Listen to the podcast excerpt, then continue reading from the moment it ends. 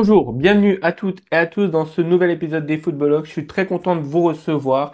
Alors aujourd'hui, on va aborder un sujet qui, est très clivant mais qui fait l'actualité. On est obligé d'en parler. L'apparition de l'Arabie Saoudite dans euh, le paysage du football. Voilà.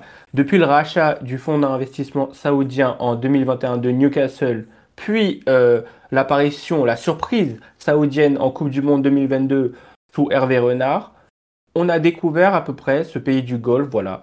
La signature de Cristiano Ronaldo a clairement donné un boost et euh, une exposition euh, au championnat saoudien. Et depuis cette signature, l'Arabie saoudite fait parler d'elle sur le mercato et sur le monde du foot. Nous allons essayer de voir à peu près les tenants et les aboutissants et surtout les perspectives d'avenir de ce championnat avec mes acolytes. Aristote et nous, comment vous allez? Bah ça va, hein, tu sais. Hein. Arda Goulard n'est toujours pas un joueur du Barça. Arsenal est un club de nullard. Donc moi, ça va bien pour moi. Ça va très bien de ce côté. On va ignorer les, les pics euh, lancés par euh, l'un de nos membres permanents. Mais bon, sinon tout va bien de notre côté. Aujourd'hui, on parle de l'Arabie Saoudite et il y a beaucoup de choses à dire dessus. Comme tu l'as dit, nous, il y a plein de choses à dire dessus. Aristote, on est habitué à tes, tes petits pics et ça fait toujours plaisir. Alors, comme je le disais, l'Arabie Saoudite, c'est nouveau dans le monde du football. Voilà. L'Arabie Saoudite tente de rayonner voilà, à travers le sport. On l'a vu à travers le foot, mais l'Arabie Saoudite essaye aussi de, s'implanter en Formule 1 ou euh, au golf. On peut voir que l'Arabie Saoudite a des motivations à plusieurs échelles, que ce soit international euh, à l'aube de la Coupe du Monde euh, 2030 qui se profile, euh, au niveau régional en essayant de faire de la Ligue saoudienne la, première ligue en Asie, et sur le, sur euh, le plan national en répondant à la population, enfin aux besoins de la population euh, assez jeune et qui est clairement euh, très fan de foot. Voilà. Alors, l'Arabie Saoudite, comme je l'ai dit, c'est un sujet très clivant. Voilà, on va pas le cacher. Euh, les gars, tout d'abord, je voulais avoir vos premières impressions par rapport à ce nouveau phénomène, voilà, clairement de mode, à la suite du coup du transfert de Cristiano Ronaldo d'abord. Donc, bah, en fait, moi, ce que je vois par rapport à ce, au moment où Ronaldo signe, j'y vois en mode une certaine logique. Voilà, un peu une sorte de nouvel Eldorado, un peu comme a pu être euh, la MLS à un moment, où bah, tu as des stars qui vont là-bas parce qu'ils vont tuer des grosses sommes d'argent, que, qui vont avoir des avantages sur les salaires et autres. Donc, j'y vois, au début, je ne vois, je voyais ça, et même actuellement aujourd'hui, hein, je vois ça un peu comme une maison de retraite anticipée comme a pu l'être la MLS. Qui m'a inquiété un peu plus, c'est quand j'ai vu qu'un joueur comme Jota de Celtics, lui, est, est parti, donc ça m'a un plus inquiété. Mais bon, je vais pas, je vais pas trop m'écarter, on va rester vraiment sur Ronaldo. Donc vraiment, je vois pas ça comme un, quand Ronaldo part, je vois pas ça comme un truc inquiétant, je vois juste ça comme un joueur qui a fait toute sa carrière en Europe et qui va aller amasser un maximum d'argent dans un, dans, dans, un nouvel endroit où bah, le football passera peut-être en second plan et euh, le financier passera en numéro un pour lui. Ouais, bah tout d'abord, le, je vois que Kylian Mbappé a remis à la mode le mot clivant. Euh, Johan qui l'utilise euh, à, outrance maintenant, mais bon, ce n'est qu'une parenthèse. On va, on va laisser passer ça.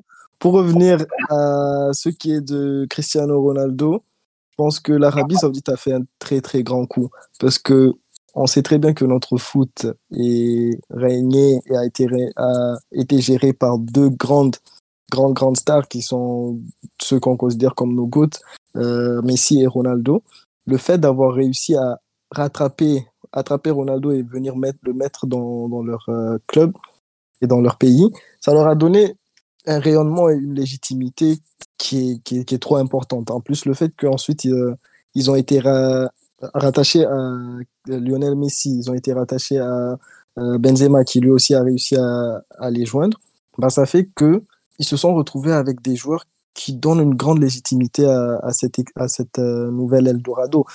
Tout comme à un moment la Chine ou encore euh, euh, la MLS ont aussi attiré de très grands joueurs, mais là, on a vraiment l'impression que c'est le gratin qu'ils ont réussi à ramener chez eux.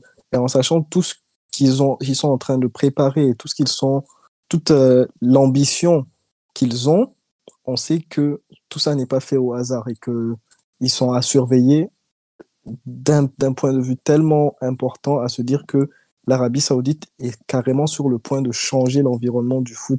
Ok, bah ça tombe bien, euh, ça tombe bien que vous abordez ce sujet-là, de d'un peu anticiper l'avenir et d'évoquer quelques inquiétudes, parce que ces inquiétudes, elles sont matérialisées par euh, les joueurs ciblés par l'Arabie Saoudite. Comme tu l'as dit, Aristote, au début, on voyait plus ça comme une maison de retraite anticipée, comme tu l'as dit, en faisant venir euh, des joueurs au-dessus de la trentaine, voilà, au-delà de la trentaine, pardon.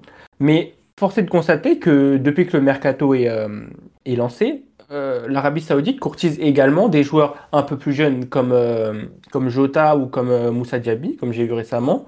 Et ce qui, interroge et ce qui alarme surtout beaucoup de gens, c'est que de se dire bah, comment, des jeunes joueurs à fort potentiel ou des joueurs qui sont dans la, dans la fleur de l'âge, voilà, peuvent partir en Arabie Saoudite, du coup, et entre guillemets, gâcher leur carrière. Alors, je voulais avoir votre avis sur, euh, sur, ce, sur cette stratégie-là de varier en fait les cibles. On va dire que pour les, joueurs au-delà de la trentaine, ça ne pose pas forcément de problème. Mais pour des joueurs qui ont encore euh, de belles années à donner en Europe, qu'est-ce que vous pensez par rapport à ça? Moi, personnellement, je trouve pas ça choquant. Je trouve pas ça choquant parce qu'on a eu ce petit phénomène-là aussi à un moment avec la Chine, qui a réussi à attirer des gros joueurs, des gros jeunes joueurs entre guillemets, des bons prospects comme par exemple je pense Oscar, à Axel Witzel, à aussi euh, à Hulk, à Démon qui sont partis à Démon et c'était pas non plus en plus leur fin de carrière. Donc je trouve pas ça très inquiétant et très alarmant aussi. Surtout aussi que euh, je vois beaucoup de personnes dire et, et, et, je suis d'accord avec eux. Hein, qu'on a perdu bah, beaucoup de beaux joueurs de notre paysage à nous. Je pense au Khalidou Koulibaly, Karim Benzema, N'Golo Kanté et autres. Mais si on remarque bien, sans, sans rentrer dans, un, dans quelque chose de religieux autre, ils ont réussi à attirer surtout énormément de joueurs euh, musulmans. Parce qu'on le sait, bon, je vais pas trop m'étaler sur ça, je, on n'est pas là pour ça, mais que c'est une bonne chose pour un musulman d'être dans un pays pratiquant. Et donc, je pense que ça, que le fait de se concentrer beaucoup sur ce, sur ce type de joueurs-là, bah, aide et facilite aussi certaines transactions à ce niveau-là. Après, de là que ça devienne inquiétant, vraiment, je ne pense pas du tout. Je pense pas que Jota se va faire toute sa carrière euh, là-bas euh, au, en, Arabie Saoudite. Je ne pense pas non plus qu'un joueur comme Moussa Diaby euh, ira en, en, Arabie Saoudite, sachant que lui, il a souvent des, surtout des ambitions aussi potentiellement de, de sélection française. Et je pense réellement qu'il va se, qu'il se fermerait une porte définitivement en, en quittant euh, l'Europe. Donc vraiment, je le vois plus ce, ce côté de partir à l'étranger en Arabie Saoudite comme un moyen d'amasser un maximum d'argent, mais c'est pas encore devenu mentalement dans la tête des joueurs à l'endroit où il faut y aller. Je pense que le football européen reste la plaque, la, la plaque tournante du monde du football et que malgré qu'il a MLS lui proposait beaucoup d'argent, malgré le fait que la Chine ait pu en proposer beaucoup, que la, que la Russie en ait proposé beaucoup à un certain moment et autres, les, les grosses équipes et les gros championnats, le, le, Big Five, ça restera les championnats qui attireront le plus.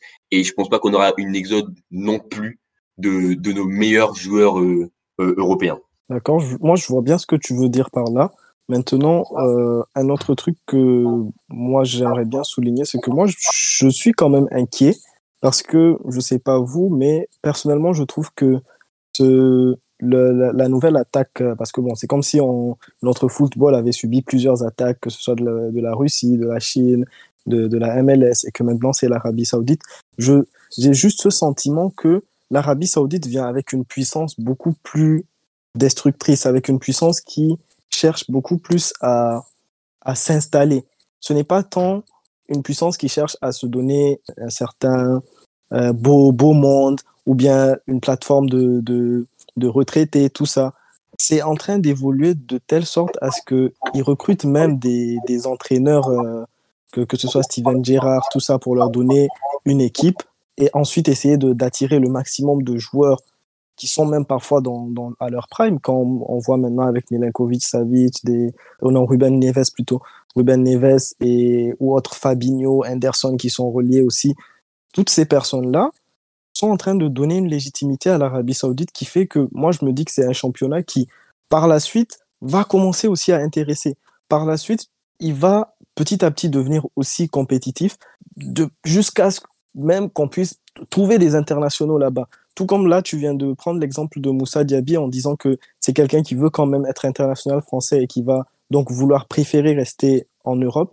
Mais à force de continuer à donner de la légitimité à, ce, championnat euh, saoudien, à partir d'un moment, ça, ça, ça, va, ça va être un championnat si fort que tu peux même envisager aller chercher des joueurs là-bas qui vont être internationales.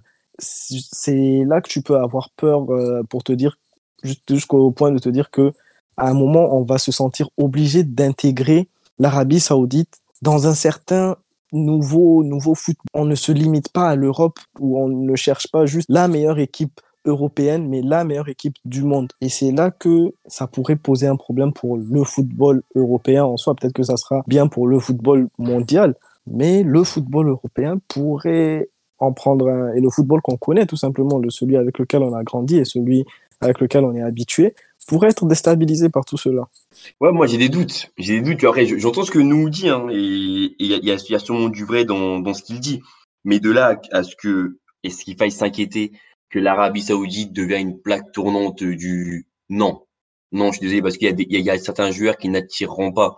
En fait, il y a l'aspect financier qui est important et qui compte et autres, mais on l'a vu cette saison juste avec, avec certains transferts qui ont pu être réalisés, que le financier ne prend pas le pas sur l'amour du jeu et sur l'amour sur la, et sur la reconnaissance que tu peux avoir en faisant du football. Il n'y a aucune inquiétude. Fabinho et Jordan Anderson, deux joueurs respectables, hein, mais deux joueurs qui sortent de saisons très très moyennes, d'accord? On a Firmino qui est parti là-bas, Firmino sur une saison, il ne jouait même pas durant toute la saison.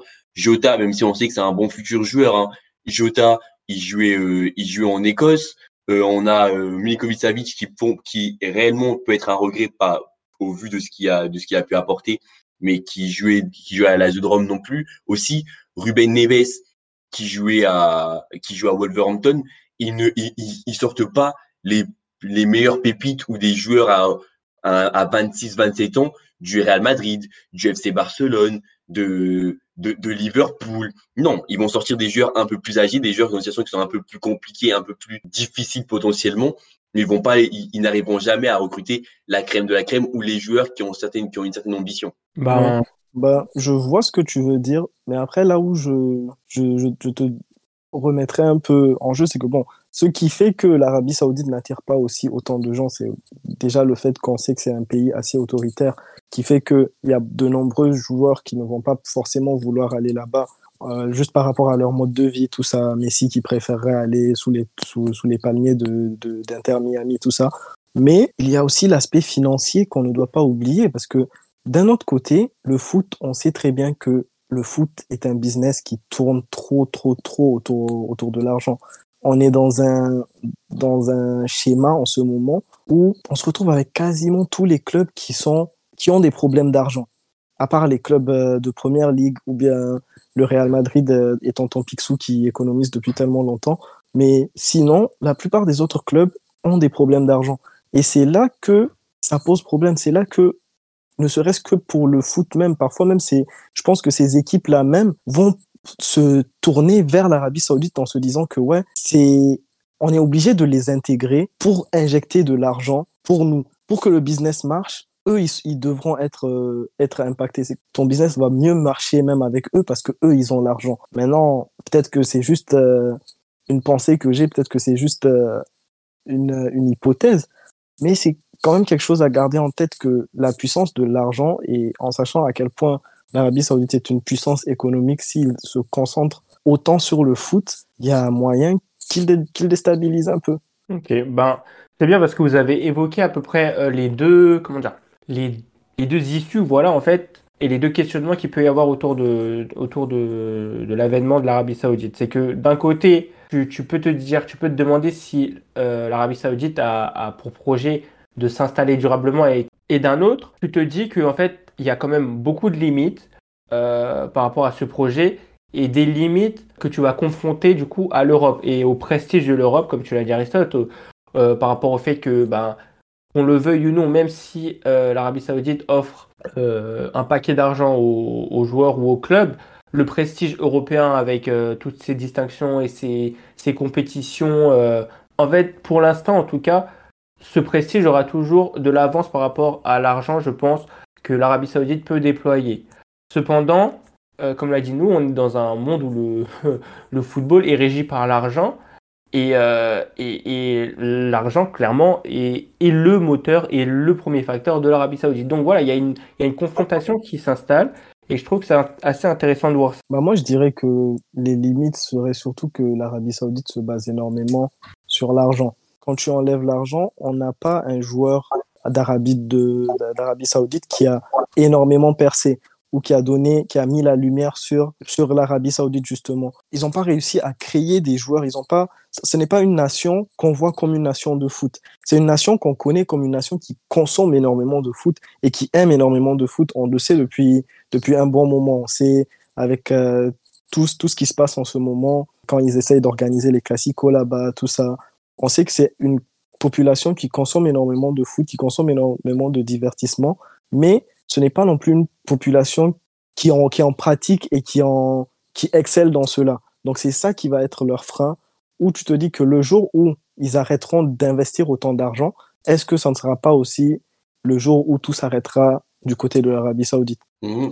et, pour appuyer un peu ce que nous dit, euh, pour moi, il y a aussi un autre aspect qu'il faut prendre en compte par rapport à tout ça, c'est aussi euh, l'aspect un peu famille je vais être honnête, hein, on a pu voir avec euh, Leroy que j'évoque dans une vidéo, dont n'hésitez pas à aller, euh, à aller voir ça sur la chaîne TikTok. Bah, on a des femmes aujourd'hui, des femmes de joueurs, des, des mères de famille, des, des, mères de famille qui ne se verraient peut-être pas dans le style de vie euh, qu'il y a en Arabie Saoudite et qui, par exemple, préféraient le confort de Londres, ou euh, le confort de Milan, pouvoir être à proximité des grandes villes, pouvoir faire leur shopping comme, comme elles veulent, être avec leurs copines, leur, leur, leur, leur mère, etc. Parce que bah, y a une réalité quand même, c'est que bah, quitter l'Arabie, euh, à quitter l'Europe pour aller en Arabie Saoudite, ça t'éloigne beaucoup plus de tes proches que ton mari qui quitte euh, l'Allemagne pour aller jouer en Angleterre. Et, et, juste à ce niveau-là, on a déjà cette, ces, ces femmes-là qui ont déjà ce mal, du mal à faire la bascule, à, suivre leur mari dans un pays qui n'est pas si loin euh, que ça du, du leur. Ok, bah en vrai, moi je vous rejoins sur, euh, sur vos arguments parce que l'Arabie Saoudite aura beau déployer tout l'argent du monde, euh, les facteurs familiaux, les facteurs mentaux et tout peuvent totalement contrebalancer et du coup refroidir l'intérêt pour l'Arabie Saoudite, bien que l'offre soit attrayante.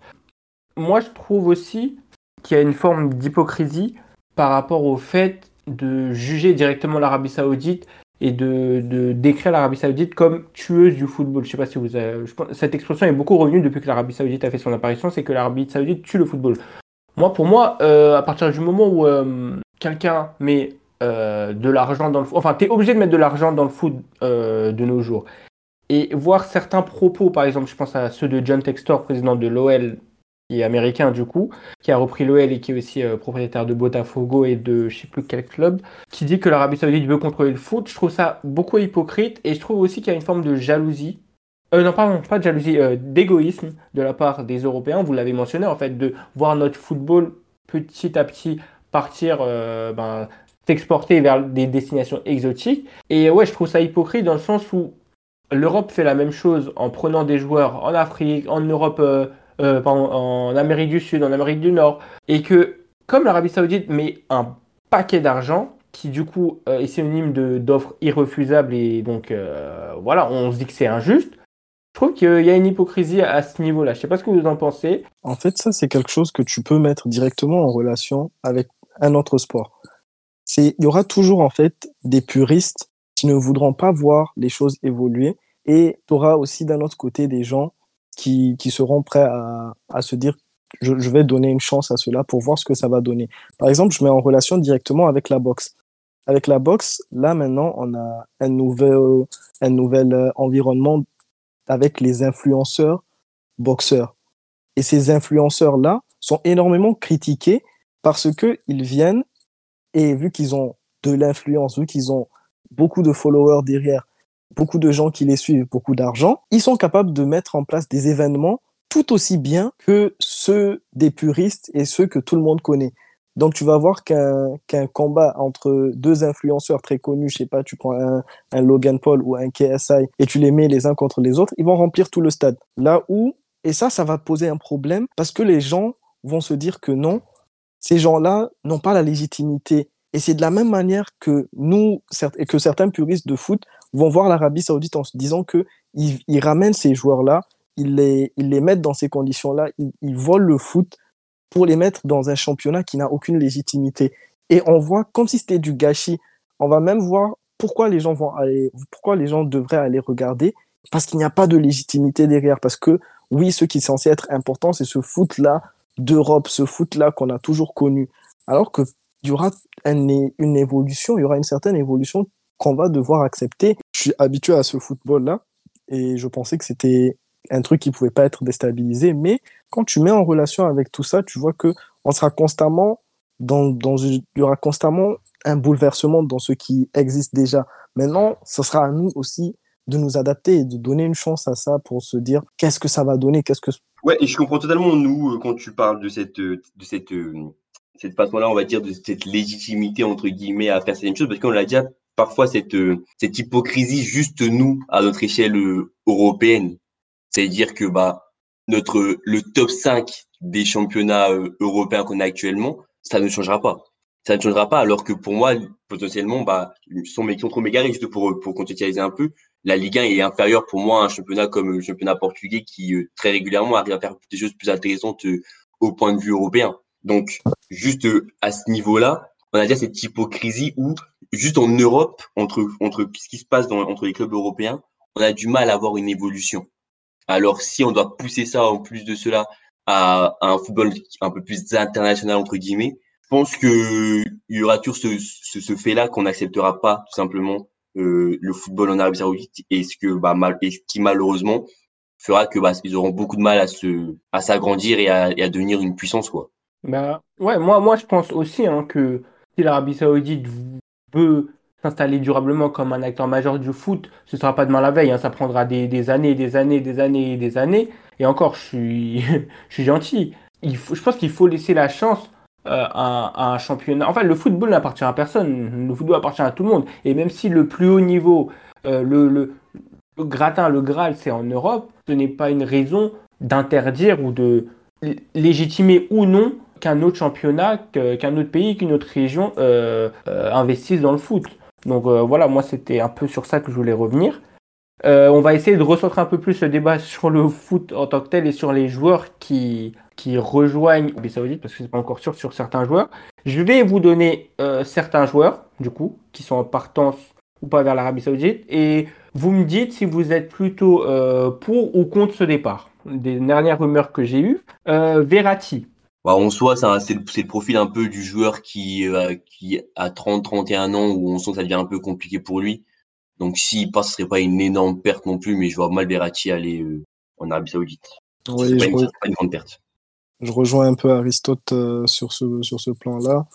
Mais après, c'est vrai aussi que Verratti, c'est quelqu'un qu'on aurait bien aimé garder dans, dans le paysage de du, du, football en se disant que il peut toujours se relancer quelque part d'autre.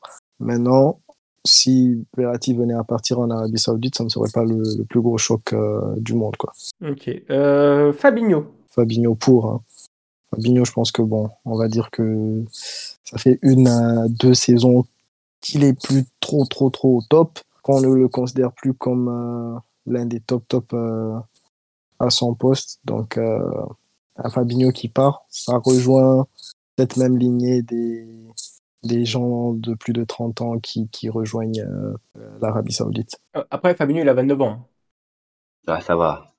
Ça va, ça va. Ça va. il a pas 18 ans plus, quoi. Son, son, son, son crâne chauve, là. Ouais, c'est ça. Je pense que Fabinho, il pourrait vraiment qu'il emmène lui et sa grosse tête en Arabie Saoudite, ça ne ferait pas de mal euh, à tous. Et ouais, parce que là, il est, en fait, il a le syndrome un peu des joueurs qui ont commencé à jouer au foot assez jeunes et voilà, là, on sent qu'actuellement, il commence à, voilà, il, il, commence, il commence un peu à souffrir un peu. Il, en fait, il joue et il a des largesses défensives de joueurs qui ont 34 ans. Donc, autant qu'il aille faire sa retraite là-bas directement et qu'il gagne son argent et, et voilà. On voit qu'il y a de l'attachement pour Fabinho, mais c'est pas grave. On va faire un dernier joueur que je trouve assez intéressant, Riyad Mahrez. D'abord, Riyad Mahrez, est-ce que sa copine elle va le laisser partir jouer là-bas en Arabie Saoudite? C'est ça la question. Est-ce que sa, copine elle va, elle va, soit c'est une, soit c'est une, anglaise, un truc comme ça, est-ce qu'elle va accepter d'aller vivre là-bas en Arabie Saoudite? Mon gars, c'est compliqué, hein. Je pense pas qu'il va aller là-bas, mais après, s'il part, ça pourrait être une perte quand même, parce qu'en termes de niveau, il a encore le niveau pour jouer euh, dans les, dans des très, très, dans les très gros clubs euh, européens. Voilà. Comme je dis, en fait, Marais, ça, ça, après, ça irait dans une certaine cohérence, comme j'ai dit, euh, avec le fait, même si je peux pas trop m'étaler ça, mais que ça, ça reste un pays, euh, un pays musulman et que pour, pour un pratiquant, du moins, dans, dans l'islam, je sais que bah, c'est très bien vu d'aller, de, rejoindre le, un pays, un pays, un pays qui, qui va dans ce sens-là, quoi. Oui, maintenant, pour, euh, si on doit rester dans le pour ou contre, pour, pour un joueur comme Real Mahrez, je te dirais que non, tu es contre. Parce que Mahrez, je le vois encore capable de jouer dans tellement, tellement de clubs au haut niveau. Et aussi, tu sens que Mahrez ne t'a pas donné tout ce qu'il peut te donner. Tu, tu sais que il y a eu de nombreux matchs, de, de nombreuses, dans de nombreuses saisons où il n'a pas tant joué que ça quand tu te retrouves dans le City de Pep. Tu es dans une rotation trop importante.